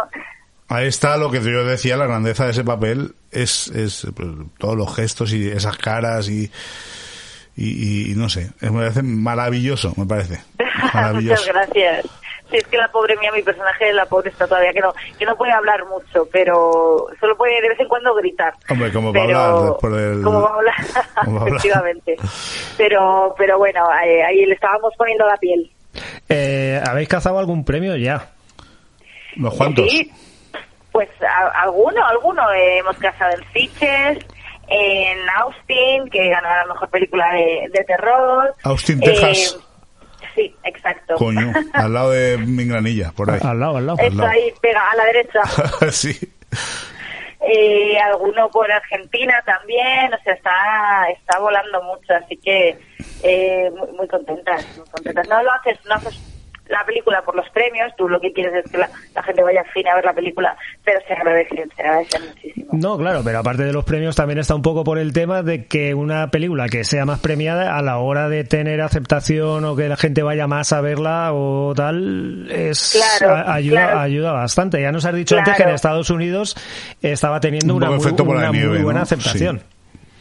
Claro, la gente se anima, obviamente, es, una, es un reclamo, ¿no? Ah, pues esta película está respaldada por X premio, pues oye, vamos a verla, ¿no? Le damos la oportunidad. Eso, evidentemente, es un reconocimiento que sirve para que acercar al público. Yo intento tomármelo así, ¿no? Es la, es la forma más bonita. Porque además luego ya los premios ya no dependen de nosotras, o sea, eh, que eso ya es algo para la gente y que la gente lo elija. Entonces, bueno, pues sí, sirve para que diga la gente, uy, me voy a ver Cerdita al cine o voy a, pues, pues felices. ¿Y a nivel de crítica y de público? Muy bien, muy bien, muy bien. A ver, supongo que habrá de todo, claro, porque tampoco le hago muchos, ca- mucho caso a las críticas, ¿eh? Eh, Intento leer lo justo para bien o para mal. Me, me- no sé, hay que darle el, el valor justo, ¿no? Para no volverte loca. Pero en general estamos muy contentas, eh, la gente ha entrado fenomenal en la historia, empatizan muchísimo con mi personaje. Claro, Y- además, el personaje toca el tema del bullying, que tan a colación está ahora, Claro. es un punto a favor para la película también. Claro, claro, es, es que a la gente le interesa el tema, evidentemente, porque pues o lo vive o lo ha vivido, conoce historias, entonces es una premisa, partimos de una premisa muy muy reconocible para el público y que a la gente le interesa ver. También le duele mucho, ¿eh? A la gente, yo, me han- gente me ha dicho que, que la película, uf, le ha costado ciertas sí, secuencias porque haya sufrido bullying, porque conocen a alguien que lo ha sufrido, porque lo han ejercido. Entonces, bueno, eh, como dice Carlota, son palomitas envenenadas. Pero se pasa mal, e- e- efectivamente, se pasa mal, pero eso gracias a ti, ¿eh? Bueno, a todo, como eh, evidentemente la, eh, la película va de la mano de, de Sara, ¿no? De mi personaje, que, que son, todo es- vemos a través de sus ojos. Entonces tenía, teníamos que mostrar esa vulnerabilidad, ese dolor, ese nervio, ese miedo. Pero claro, eh, todo, todo. O sea, yo sin, sin el resto de compañeros no soy nadie. Bueno, vamos, eh, vale, pues de aquí en adelante, ¿qué? Pues de aquí en adelante estoy pendiente de estrenar otra película. Anda, ya estás ahí. Ahí estamos, que se llama La Noche con Adela, ya a ver cuándo os puedo contar más cositas. Y voy a hacer teatro en Madrid, ahora empiezo, estoy de bolos los fines de semana, luego hago temporada en el Fernán Gómez, en el Teatro Fernán Gómez en Madrid, con un animal en mi almohada, que se llama La Obra, de Vanessa Spin. Luego estaré en el Teatro, en el Centro Dramático Nacional, con una, unos días con una obra que se llama Lectura Fácil, y, y criando a mi hijo. Ostras, ¿eh? chiquillo, da, claro. da- da la, bueno, da la sensación, ¿no? Eh, Por lo que nos estás contando, ahora mismo estás on fire y no paras. No, es verdad que no, no, no paro. eh, eh, pues son épocas así ah, de mucho trabajo, de mucho encuentro, de mucho. Pero hay que aprovecharlo, intentando Hay que como se pueda. Aprovechar, aprovechar la inercia. aprovechar y, y yo es que estoy muy agradecida, muy disfrutona, todo todo me gusta, me gusta mm, eh, trabajar mucho, me gusta eh, hablar con la prensa, me gusta hacer teatro, con lo cual yo yo soy muy disfrutona, yo quiero aprender de todo y, y estoy aprendiendo mucho también de estas épocas de, de tanto trabajo y de tanto cansancio. Vale, te voy a hacer una pregunta un poco comprometida. A ver, Eh, de todos los actores y actrices con los que has trabajado, ¿sí? ¿alguno o alguna que te haya impactado que haya dicho, vaya monstruo? Pues mira, curiosamente, eh, monstruo para bien, dices, ¿no? Sí, sí, sí. Bueno, si me quieres decir uno, muy feo o muy malo, también me lo puedes decir. ¿eh? No, no, no, para mal no, para mal no, Para pero bien. para bien. Y fíjate, es muy curioso, pero es Carmen Machi. Y Carmen, eh, Carmen es amiga mía de antes, hemos hecho eh, teatro juntas hace años, estábamos justo ahora trabajando en otra, o sea, cuando hicimos estábamos trabajando en otra obra, y, o sea, es amiga. eh, pero cuando yo he rodado con ella, he dicho, uff, o sea, no, me, no, no daba crédito. Cuando yo he visto en pantalla grande lo que ella ha hecho, y, y he rodado con ella a un medio metro de distancia, he dicho, qué bestia parda es esta mujer. Sí sí. Eso me, ha, me ha pasado con Carmen. Y no es por eso, no es por sorpresa de, uy, no, es una actriz desconocida a la que no, a la que no, de la que no tenía idea, sino al contrario, siendo incluso amiga, habiendo trabajado con ella en teatro, de repente eh, currar en cine con ella ha sido increíble.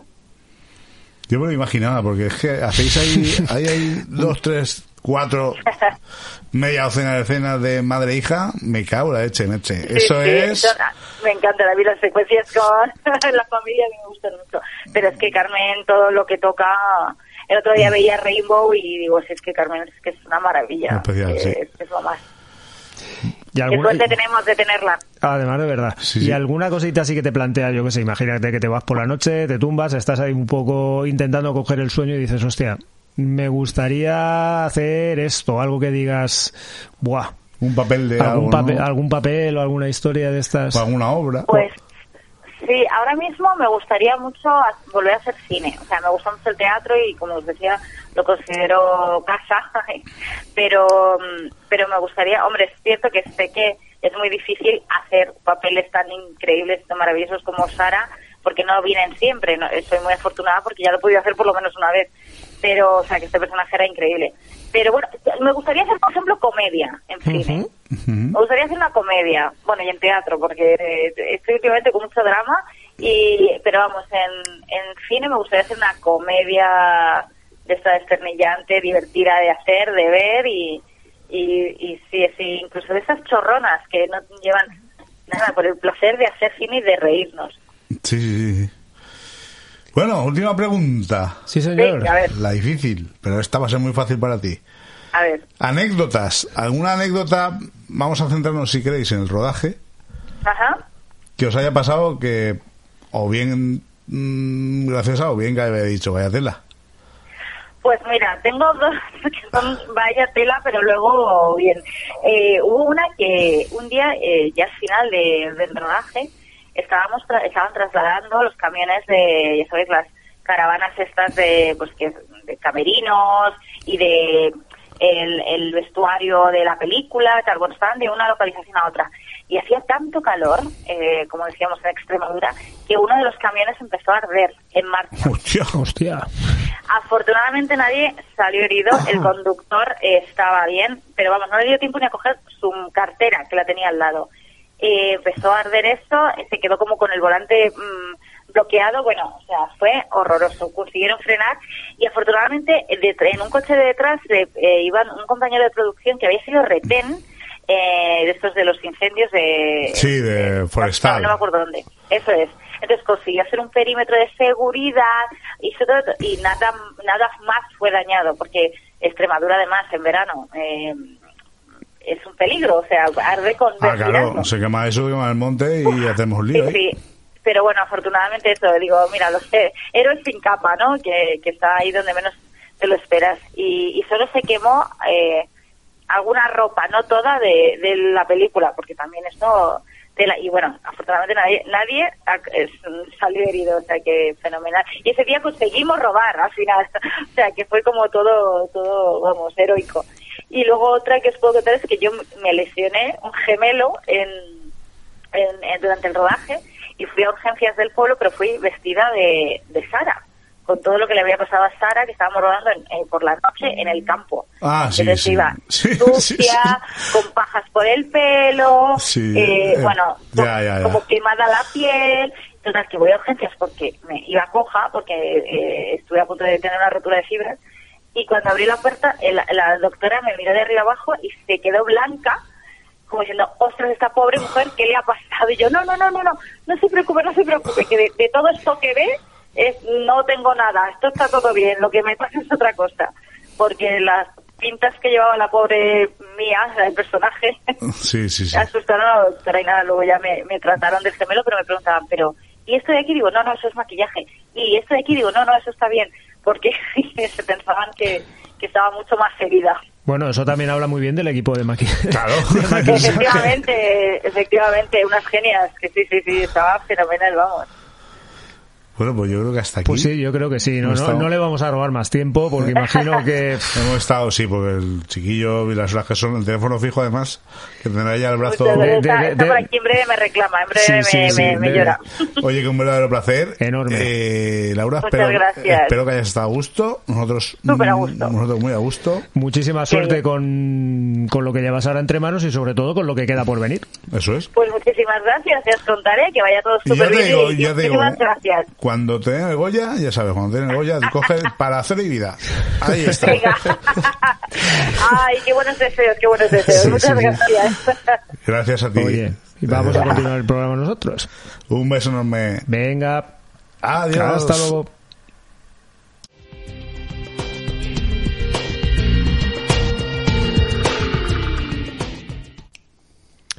Buah, qué placer. Qué placer. Además, qué predisposi- Sí, predisposición. es, lo, ¿eh? es lo que te iba a decir justamente, ¿no? Que gente que está, joder, gente que está tan arriba, por llamarlo así de alguna manera, ¿no? Que, ostras, con esa vis- visibilidad que está metida en un mogollón de fregados en teatro, en todos los lados, en los mejores, las Ahora mejores salas dado de, salto al de- cine. sí, de Madrid, que se preste para un humilde podcast como es el nuestro. Pues hay quien considere que es el mejor. Bueno, hay- Que quien considera que es el mejor. eh, Correcto. El de los, centros no psiquiátricos. también, ¿sabes? también. Somos, somos el, segundo el, el segundo podcast de cabecera de los chicos argentinos estos del... Por cierto, vamos, vamos haciendo camino también esta ver, temporada. po- eh, poco que a poco, a poco, poco a poco. Cositas muy estelares. Sobre todo, Y lo que queda. muchísimas gracias Laura por haberte prestado a esta Eso- pequeña locura. Eso lo primero. Eh, eternamente agradecidos y, oye, pues eh, una simpatía absoluta, un brillo de, persona y súper encantadora. Y, y como te ha dicho el Serpa en la entrevista, si cuando te den el Goya, acu- acuérdate del podcast de Acero y. En el Goya lo levantas con la mano izquierda o la mano derecha, un guiño. o incluso las dos, porque eso pesa bastante, y dices, esto va dedicado a cero y vida. ¡Ué! Y nosotros Y- desde, la te- desde la tele te jalearemos. Y bueno, para no crear envidias, eh, apunta. Y a Miguel del Río. También, Y a Antonio. Argudo. A mí que me busque faena. Y, que, y a Miguel del Río, que es actor, que le busque faena. Efectivamente. Sí, Oye, sí. la verdad es que da el papel, pero muy, que muy bien. Sí, es como si fuera profesional, pero sin el cómo. Sí, correcto. Pues pero, oye- pero sin cobrar. Pues, Como profesional, pero sin cobrar. exacto. Pues oye, nos vamos al ¿Sabías qué? Que ya tengo ganas. Bullying, al de People Bullying. Y yo también. Imagino que va del bullying. Eh, Bien. mm, Sí, no. Bueno, joder, Sí, ni esas no. A ver, tío, al Mm. final, a ver, coño, llevabas un par de semanas que ya más o menos me las ibas cazando al vuelo. Eran fáciles de cazar, ¿no? Pero esto va sobre unos estu- diversos estudios que se han estado, se realizaron en su día por el tema de intentar controlar si realmente el ser humano es tan violento intrínsecamente como se le presupone. Y en varios de estos estudios venían a arrojar el dato de que supuestamente el ser humano actualmente es un 24% menos violento que en siglos anteriores. Bueno, vamos evolucionando poquito a poquito. A ver, poco a poco, Cuando dice final- siglos anteriores, es que también es muy ambiguo. ¿No? A ver, al final, tú ten en cuenta que este tipo de estudios al final se... Puede ser el siglo XX, ¿eh? con las guerras mundiales, puede ser el siglo XVIII. Es que... A ver, aquí sobre todo yo imagino que esto se refiere a lo que es violencia entre seres de la misma especie, porque luego andan en otro, en otro tipo de especies. En el caso del ser humano, por ejemplo, dice que lo violento, es un dato que dan aquí, está me- mediado por todo un universo simbólico y es mucho más complejo que en otros animales. Bueno, si no responde a interacciones como tal, sino a que... A ver, supuestamente estamos más desarrollados, Más somos, más, factores, ra- somos hay más más factores. racionales, entonces hay muchísimos más factores que pueden influir en este tipo de historias. La forma de violencia más extendida, según ponen los- en estos estudios también actualmente, dice que son las conductas pasivo-agresivas. Actitudes cínicas, hostiles u oscas, también quejas asociadas al victimismo, de igual manera ignorando a otros o postergando perdón, respuestas a sus demandas. Yo creo que aquí en este aspecto, pues a lo mejor quizá entrarían en juego el tema de redes sociales, que está muy en boga ahora, el tema del bullying a través de redes Claro, si tú sociales. insultas a un tío a través de Twitter, por ejemplo, por poner un ejemplo muy chungo, eso es violencia ya. Según, Sí. esto, según esto, supuestamente sí. Hay gente, claro, tú ten en cuenta que antes, por ejemplo, cuando nosotros éramos pequeños, a lo mejor este tipo de cosas se solían hacer en el patio del colegio. Sí, o sea, salir del patio del colegio sí. era, era el, el que te putease. Violencia ¿no? emocional, Como en su día, por ejemplo, no me acuerdo yo que nos estuvo contando Tavi, que yo sí que recuerdo de haber coincidido con ella en el colegio, es, lo que, es un poco lo que decía ella en aquel momento, ¿no?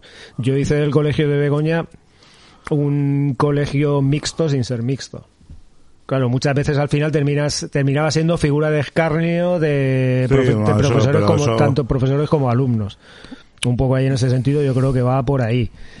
A ver, más datos, más datos. A ver que se me ha cerrado la movida esta. Ahora mismo Uy, pero. ¿hecha viaje o has Ay, venido a la sí, chapa así solo? No, hombre, no. Ah, vale. La forma de- Luego, un- otro dato muy curioso que da aquí. Se cree que el bullying actualmente es la forma de violencia más extendida en el mundo actual, lo cual aquí cobija lo que es el acoso escolar, que se- sí que se denomina bullying, y luego el, el acoso laboral, que es el mobbing. El móvil, es verdad. Correcto, Sí, también sí. está ahí. Y un dato que me, me ha llamado muchísimo la atención, que dice que actualmente, según los estudios, el 60% de los casos de bullying son generados por personas del género femenino. ¿El 60%? El 60%. Para que veas, Nada más y nada menos. para que veas, ves cómo soy malas. Eso no se lo dices a tu mujer a la cara.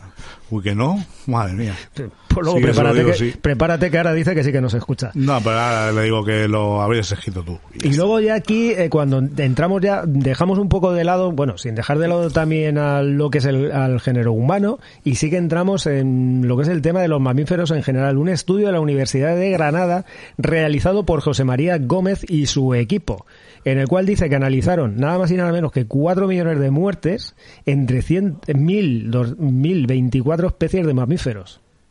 ¿Y, y- y qué, qué pasó ahí? Eh, un poco más o menos intentaban encontrar cuál era la especie o las especies más violentas con sus propias con miembros de su propia especie. Ah, interés, o sea, entre la misma especie. Efectivamente, y aquí viene el ¿sabíais qué? ¿Sabíais qué? ¿Sabéis qué? ¿Sabéis qué?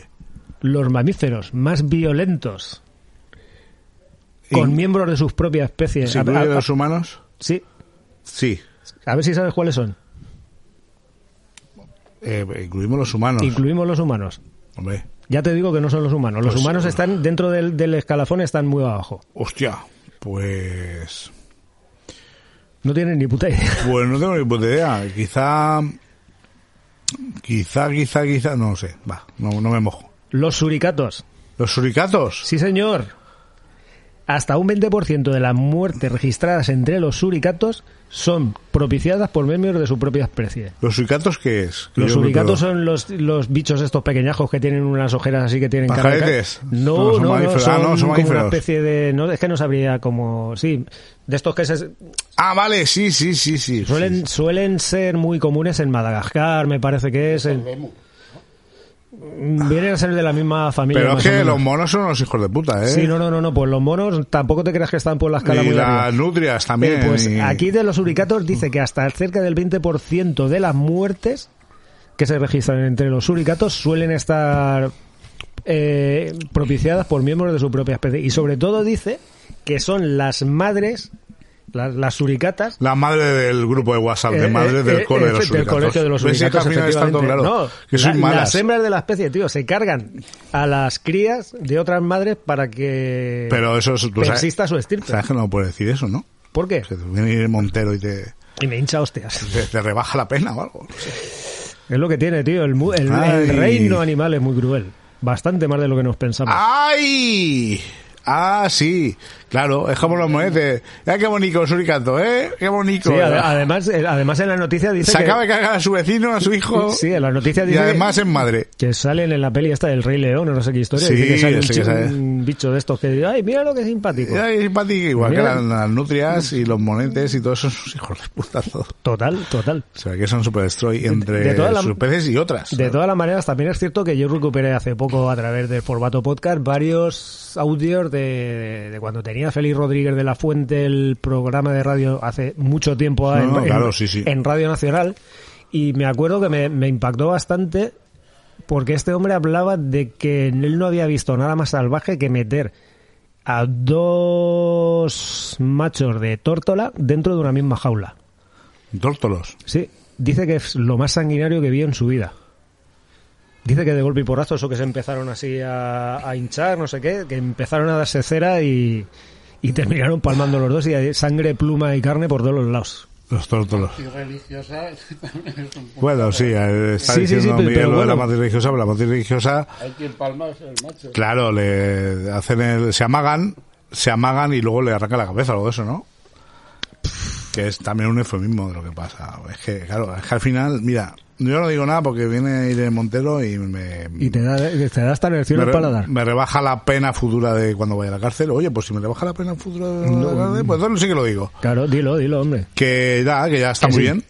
Que esto se acaba. Esto se Va acaba. llegando yo fin. creo que ha sido otro programa espectacular con una invitada Espectacular. espectacular. La semana que viene también tenemos otro invitado a nivel nacional. Espectacular. Esto es un no parar. Esto es espectacular. Esto es espectacular. Esta temporada está siendo. La nos bomba. coge el teléfono a todo el mundo. Oye, no digas bomba, no, no es que nos... no, es que- Ay, ya no va conociendo la gente. Pues oye, está muy bien. pero para bien o para mal. Para bien o para mal, pues seguramente para Cada mal. uno que considere. Pues también es cierto que nuestra querida audiencia, que sois vosotros, se ha duplicado prácticamente respecto a la temporada pasada. ¿eh? La verdad es que sí. El otro día estuve yo faroleando un poco por ahí por el tema de, de escuchas que van algunos programas y la verdad O sea es que, me llevé una gratísima o sea, sorpresa. que dentro de... me encanta con lo que decía Xavi. Pasa la gente por la ventana y nos mira Claro, como si viera un suricato, pero tranquilos, no somos tan violentos. No. Somos incluso más. un poco menos. Pues oye, Como nos, siniestro total. nos vamos. Para casa. ¿Qué nos vas a poner? ¿Qué voy a poner? Como ya he dicho antes, no me mola nada la palabra cover, tío. Pa- Yo para mí siempre ha sido Versión. Para mí siempre ha sido versión, igual que no me gusta la palabra muffin o mufflin o como Eh, se diga. magdalenas. Para mí siempre ha sido una magdalena. Claro, pero además tú haces eso de zanahoria, ¿no? Sí, tío, y estaban buenas, era la primera vez en mi vida que las hacía y Pues estaban mira, a ver buenas. si haces, tomas ejemplo, como algudo, tendrás aquí una magdalena de zanahoria. Magdalena probemos. fiesta plena. El próximo día, tranquilo que tendrá magdalena de zanahoria. Sé, y ralladura de coco. y comida de coco. Ay, Ay, yo creo, yo creo que vamos a poner un tema y nos vamos para Ya casa. verás que yo ahora mismo tengo que Con, con ese trabajar. tema yo me sé por lo menos de dos o tres que te van a dar. Tío, mola, mola Ya verás, ya. muchísimo. Ya verás. Muchísimo. Ya verás. Back in Black. Pero No la versión de ACDC. la versión de... Tomasito. Tomasito. Un pedazo de artista que lo flipáis. ¿Quién nos, ¿Quién nos acuerda? Yo la verdad es que lo recuperé hace poco de, de YouTube. En el 86 me parece que fue. En Viva 86 o algo de esto. El... Joder, habla de cosas como si Sí, fuera tío. ayer, tío. Coño, y- el programa este que se hacía especial de Nochevieja. Sí, sí, sí, Salió, vale. salió haciendo el robot. Además, en las declaraciones que, él- que hizo él, dice: saqué el, 86. saqué el robot que llevo dentro, que toda la vida he llevado dentro. Claro. Con Tomasito y Back in Black, Nos vamos. no, para casa. Bueno, Para- para, casa no, yo me voy a currar. No, vamos, que yo no. tengo que alimentar al Tienes que hacer magdalenas para los abuelicos. Mm, De zanahoria. No, pero no sé, qué- no sé qué es lo de Un gazpacho monchego o algo de esto, ¿no? Bien bueno, no, eso, Sí, fue la, eso fue la semana pasada. Mira, casi, casi, casi. Casi, casi. Pues nos ¿Estáis vamos. todos invitados? Invitados. Pues la semana que viene más. Y mejor. Atentos, eh, y atentas. Sí, que lo vais a flipar. ¡Hasta, ¡Hasta luego! ¡Wow, wow, wow, wow, wow, wow, wow! Soplica. ¡Ay, soplica!